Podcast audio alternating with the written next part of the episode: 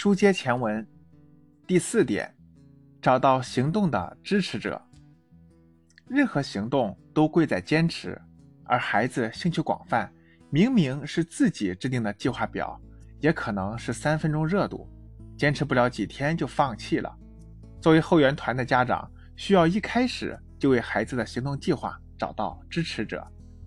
这些支持者可以是孩子班上的同学，也可以是小区里的同龄的孩子，甚至是课外班里认识的新朋友，或者。主动加入的跑步圈、英语口语圈、读书圈里的其他小朋友等，只要大家有共同的愿望，希望一起行动、进步，就可以成为孩子行动的支持者。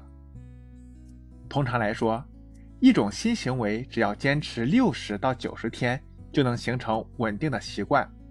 在这个过程中，孩子遇到一些突发情况，不得不中断几天，但因为有支持者。大家定时打卡，互相监督，就会激发孩子战胜困难的勇气。即使中间有短暂的中断，他们也可以坚持下来。第五点，设定视觉化的奖励形式。当孩子在完成计划时，持续的给予他们正向的反馈，可以加快习惯的养成。比如，我们可以在墙上贴一些进度小海报。每次孩子完成一个计划后，就在上面贴一面小红旗。连续完成一段时间后，再给予孩子一个他期望的奖励，如看一场电影、吃一顿美食、玩一小时游戏等等。对于孩子来说，这种视觉化的奖励形式与他们亲手写下的行动计划表一样，是可见可感的。这既是对自己的提醒。也是向他人展示自己优异表现的光荣榜，可以极大的强化他们完成计划的动力和意志力。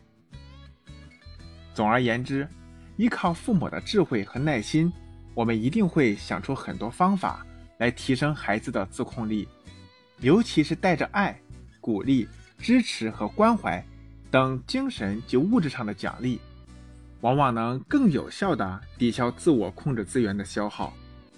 从而让一个从开始厌倦做某事的孩子，逐渐成为能够坚持行动，并具有意志力和积极心态的人。如果喜欢主播的分享，欢迎您点赞、关注、订阅专栏，以及留言评论，咱们可以一起交流。也欢迎您将音频转发给您觉得有需要的朋友。赠人玫瑰，手留余香。谢谢你。我们下一节再见。